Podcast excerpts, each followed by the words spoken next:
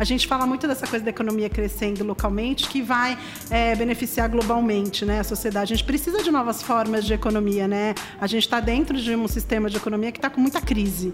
Né? Então a gente precisa dessa coisa do, da inovação, da criatividade, do empreendedorismo, né? mas as pessoas também precisam se perceber né, enquanto território. Né? Acontece em SP.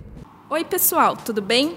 Eu sou a Juliane Freitas e o Acontece em SP de hoje vai falar um pouco sobre economia criativa e solidária, empreendedorismo na periferia e sobre uma iniciativa em particular que fomenta tudo isso, que é o e-bairro.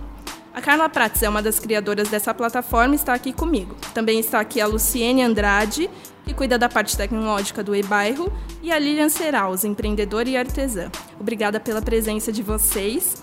Carla, você pode se apresentar um pouco e falar sobre o que é o e-bairro?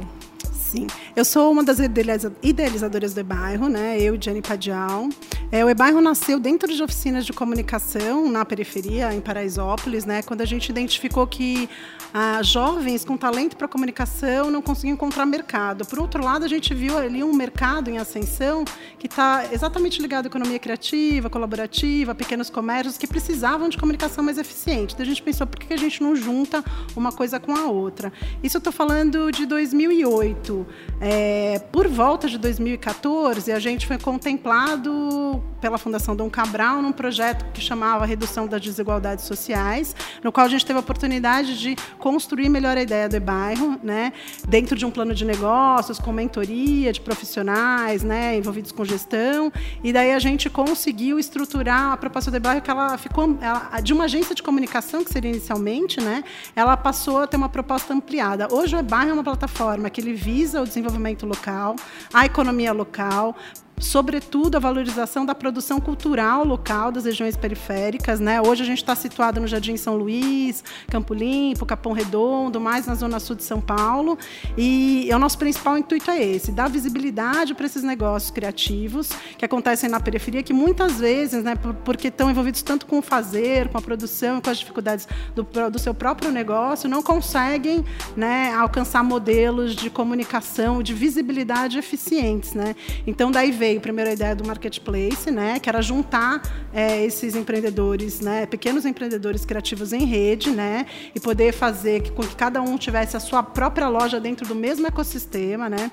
Daí veio também uma agenda cultural, porque a gente acredita muito, é, a gente observa que há muito evento cultural na comunidade, mas é engraçado que as pessoas conhecem o que acontece no centro, mas não, não conhecem o que acontece na própria esquina, né, na próprio território. Então a gente falou, a gente precisa reunir esses eventos, sistematizar, né, trazer essas informações para as pessoas para que elas possam ter acesso a essa cultura local, para que ela possa ter visibilidade. Né? Um outro ponto que a gente quer também é, hoje a gente tem oferta de produtos no site, né? a gente quer abrir oferta de serviços no site, né? serviços culturais, né? sobretudo, e também trabalhar com a questão do mapeamento e da rede, né? e, de, e a questão da informação, né? que a gente considera super importante, né? esse acesso à informação, seja informação sobre empreendedorismo, a informação sobre é, como lidar com o seu negócio, enfim, informações gerais, ou informação do próprio território, né? tendo em vista os conteúdos políticos, sociais, né? tudo que permeia né, a região periférica. Legal.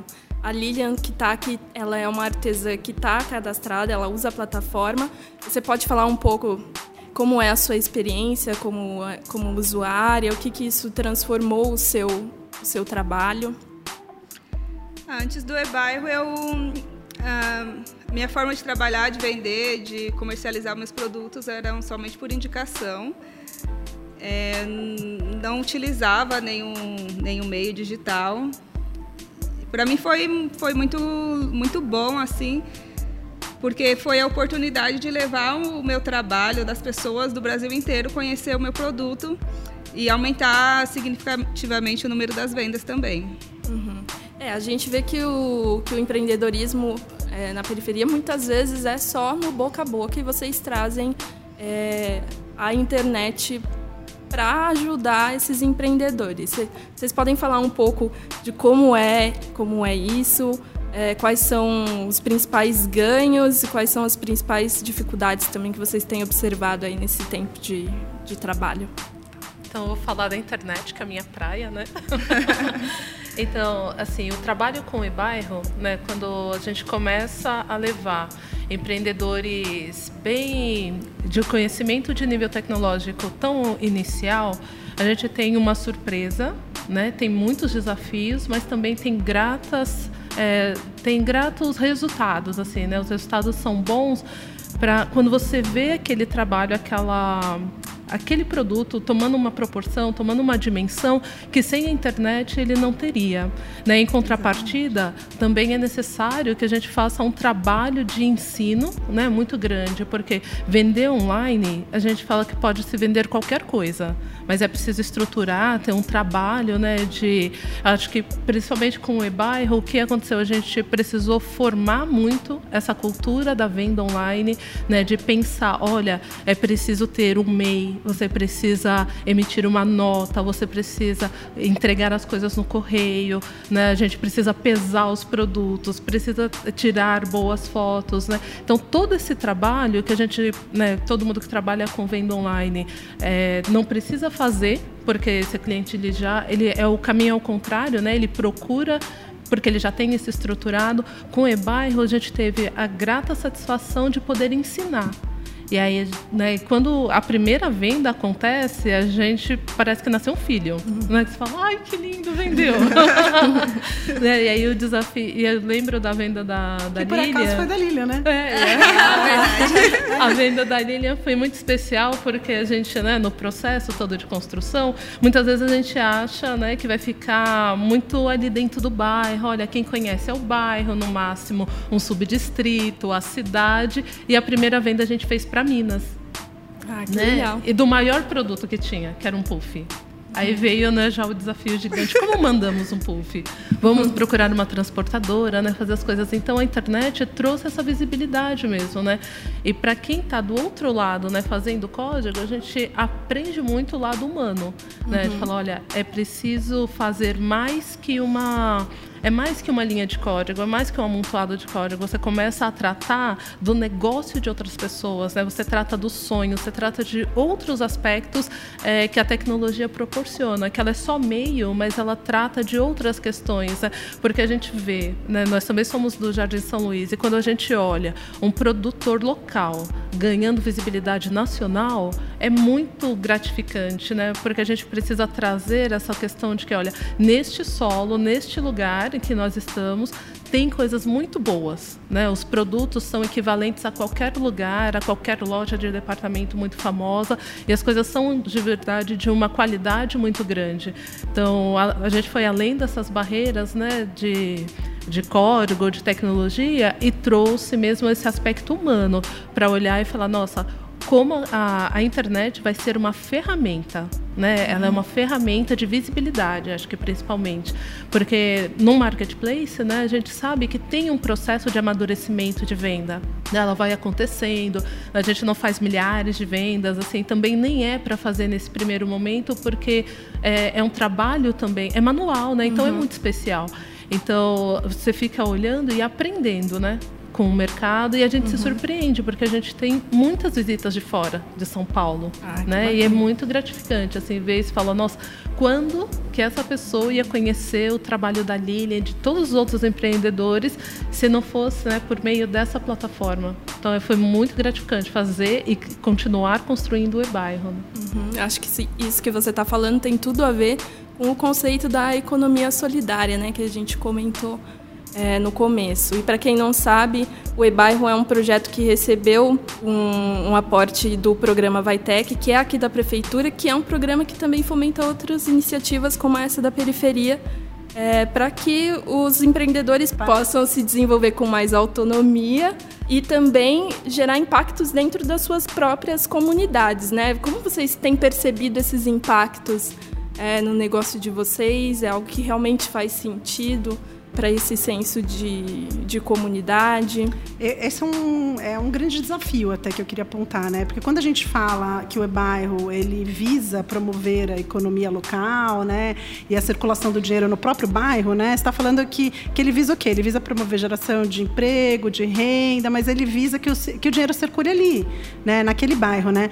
E isso era uma das nossas expectativas maiores, minha e da Diane, né? Eu digo pela gente porque é isso que a gente sempre trouxe, né? A própria comunidade vai consumir produtos produtos da comunidade, né? Mas é, é, isso é bem complicado. Eu acho que assim, não é complicado, mas eu acho que isso ainda necessita de muita conscientização, sabe? Das pessoas perceberem, essa, terem essa noção do que é um território, né? O que, que é essa economia local, essa circulação de, de dinheiro dentro da própria, do próprio local, né? As pessoas ainda não têm essa percepção, né? Elas precisam desenvolver isso, né? Que se você comprar do seu vizinho, né? Porque eu conheço comprar da Lilian, que é a minha vizinha, eu vou fazer o dinheiro circular ali, isso vai me beneficiar também, né? A gente fala muito dessa coisa da economia crescendo localmente, que vai é, beneficiar globalmente, né? A sociedade. A gente precisa de novas formas de economia, né? A gente está dentro de um sistema de economia que está com muita crise, né? Então a gente precisa dessa coisa do, da inovação, da criatividade, do empreendedorismo, né? Mas as pessoas também precisam se perceber, né? Enquanto território, né?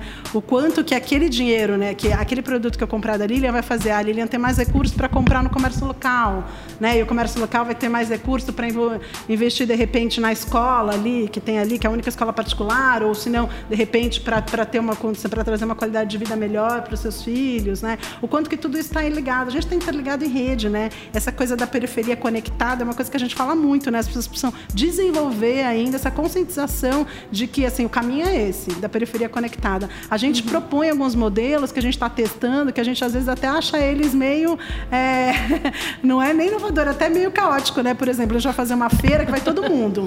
Então a gente vai fazer uma feira que vão 14 empreendedores. Agora a gente vai fazer, né? Numa feira literária da Zona Sul, na Feliz, que é uma feira muito bacana também que acontece lá no território, né? Que tem é um projeto incrível, né? E a gente vai ter quatro mesas. Então a gente vai colocar 14 marcas lá. Como que vai ser isso? A gente vai ver na hora. Porque a gente acredita muito que não é questão da competição, é questão de quanto eu posso contribuir com você, né? Se a comunidade começa a ter esse olhar, até para o próprio negócio, é um olhar muito diferente, né?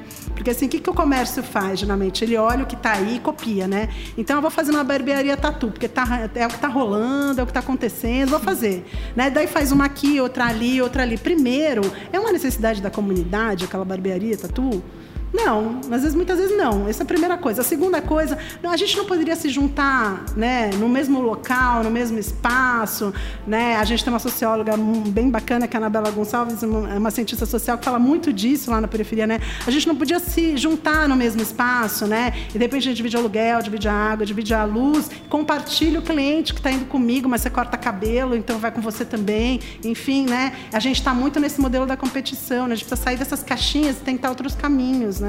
Então, isso ainda é um grandíssimo desafio. Uhum. Um grandíssimo mesmo desafio, né? Como que a gente faz para tentar outros caminhos e se entender de uma forma diferente nesse mundo, né? A gente pode comprar coletivamente, por exemplo, né? uhum. né? Eu compro o tecido, você compra tecido, a gente vai lá, fecha um fornecedor, a gente consegue um descontão, né? Então, a gente, uhum. essa coisa da rede, né? Tanto da compra como de vendermos juntos, ainda é uma coisa que, que a gente necessita bastante é, de falar muito sobre isso, de refletir muito sobre isso e de trazer né, essa metodologia, né, essa nova forma de, né, de, de estar, né, uhum. de estar comercializando coisas. É, e passa muito pela minha cabeça, assim, se eu tenho tudo disponível na internet, o que, que vai me fazer comprar um produto que a Lilian que fez, né? Uma, qual que é o Que, que, como você venderia, Lilian, o seu, o seu trabalho? Por que, que é mais interessante comprar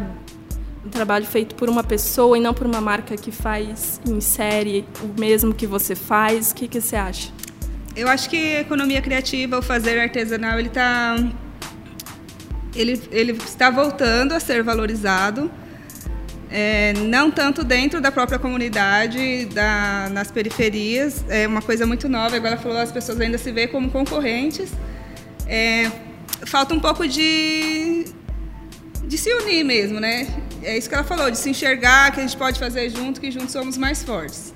Embora esteja acontecendo um movimento, né? É, é, mas voltando no assunto do porquê comprar, geralmente é, as pessoas são pessoas que têm uma consciência diferente ambiental, valoriza o fazer artesanal. Como, como consumidor até também. E também como o outro lado né, da, da gestão muito, muito industrializada, né, muito do automático, quando a gente busca uma, um produto artesanal, você quer se reconectar com alguma coisa. Né? Então, quando você busca um produto artesanal, você está buscando mais que o produto, está buscando a história daquela pessoa e como essa história se conecta com a sua própria história. Então, uma preocupação que a gente teve no e-bairro foi de, antes da pessoa ver os produtos mesmo, né? Quando ela entra na página daquele empreendedor, ela, ela conhece a história daquela pessoa.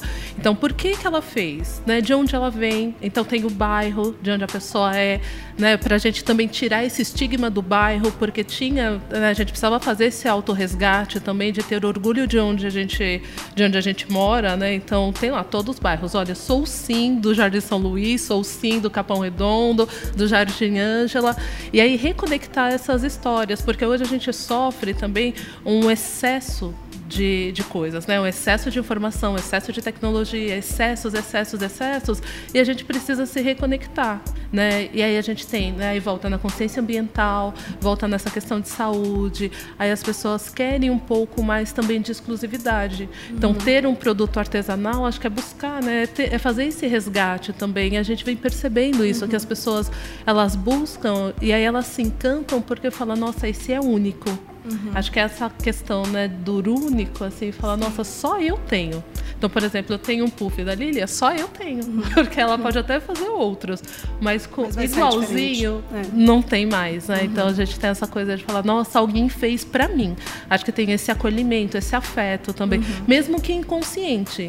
Né? Nem sempre as pessoas têm essa consciência, mas quando você vai buscar algo tão exclusivo, que não é do mercado de luxo, por exemplo, Aí você uhum. fala, nossa, é acessível e é para mim, né? Tem esse acolhimento, assim. Eu acredito bastante nisso. Eu acho também que tem, tem essa questão da. Se você perceber, até na própria Vila Madalena, né? Que é um outro bairro, né? Um bairro, enfim, com, uma, com questões sociais diferentes. Você vê muita feira, se fala muito de economia solidária. Né? A economia solidária nasceu na comunidade, né? Uhum. A comunidade sempre foi solidária, né? Uhum. Para conseguir resolver as suas necessidades, né?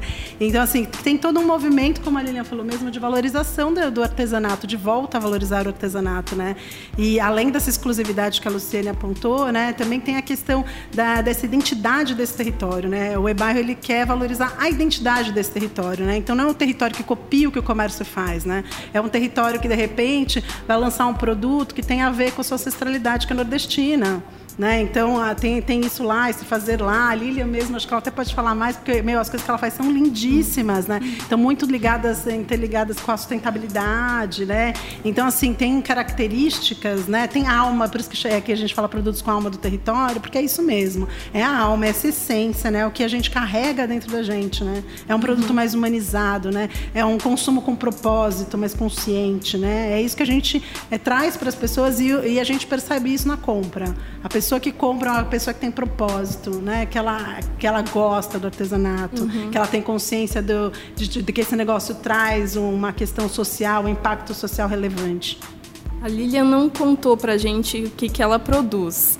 Conta um pouquinho, Lilian, para o pessoal que está ouvindo entender quais são, quais são as belezas aí que as, as meninas já comentaram um pouco. que você vende. também. também quero um puff agora, fiquei interessada. É, então, o, é, o, é o estúdio Lilian Seraus, que é o meu negócio. Eu trabalho como ecodesigner. Os nossos produtos são, são feitos de materiais de, de reuso, geralmente recolhidos aqui na cidade de São Paulo. Aí nós criamos e restaura, ou restauramos é, móveis e objetos decorativos. Muito legal. E, e a gente estava conversando um pouquinho aqui antes e a Lilian também comentou um pouco sobre as possibilidades que o empreendedor tem é, de serviços para o seu negócio. Você pode comentar um pouco também como que você é, o que você o que você tem usado, como você tem se especializado, se aprimorado como uma, uma empreendedora? A minha trajetória empreendedora começou quando eu pensei, estava em dúvida na questão da maternidade, se eu queria ou não ter um filho. E caso tivesse, eu queria ter tempo para exercer a maternidade, é, estar com meu filho no dia a dia, participar da educação ativamente. E nesse, nesse meio eu comecei a decorar minha casa, arrumar minha casa. E como eu sempre tive habilidades manuais, eu recolhi algumas coisas na rua, eu ganhei algumas coisas e eu eu fui arrumando da minha forma, fui reformando. E as pessoas iam na minha casa como, ai, vende para mim, tá muito legal, onde você comprou, eu, ah, eu que fiz, ah, então me vende. Mas não, tá, não estavam à venda. Aí eu falei, putz, é uma oportunidade de negócio para mim, eu posso sair do, do mercado formal e me dedicar a isso. Fiz um curso de, de tapeçaria primeiro, depois fiz marcenaria, me formei em design, design de móveis. E só que eu aprendi a fazer, eu não aprendi a empreender. É o que acontece muito na periferia, a gente uhum. sabe fazer, só que a gente não sabe empreender. A gente não sabe o que é fluxo de caixa, a gente não sabe fazer as planilhas, a gente não sabe fazer nada disso, a gente vai fazendo. Uhum. E vai dando certo ou não. é isso que acontece. E eu, eu senti a necessidade disso, de me organizar financeiramente, de comecei a ver como empresa mesmo. Aí participei de alguns pro projetos de incentivo do governo, da prefeitura, participei uh, de alguns programas da DESAMPA.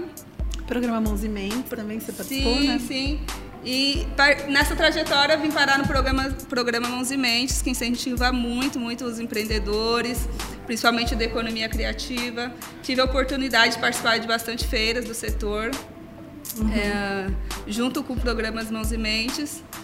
E agora estou participando também do programa do Vitec, que às vezes a gente que participa da economia criativa, a gente escuta a tech, a gente acha que é uma coisa muito distante. Uhum. Eu imaginava que tinha que ser programador. De tecnologia, coisa... né? Exatamente. Pensava que tinha que ser programador, alguma coisa nesse sentido. Depois que eu fui ler o edital, entender, eu vi que me cabia, me inscrevi, passei, estou participando. Está sendo legal. muito, muito legal. Muito bom. E que conselho que vocês dariam para quem quer trilhar esse caminho? É, e também para outras pessoas que, que pensam em é, ajudar em ações de impacto social, né? O que, que a gente pode deixar de mensagem é, para quem está ouvindo a gente?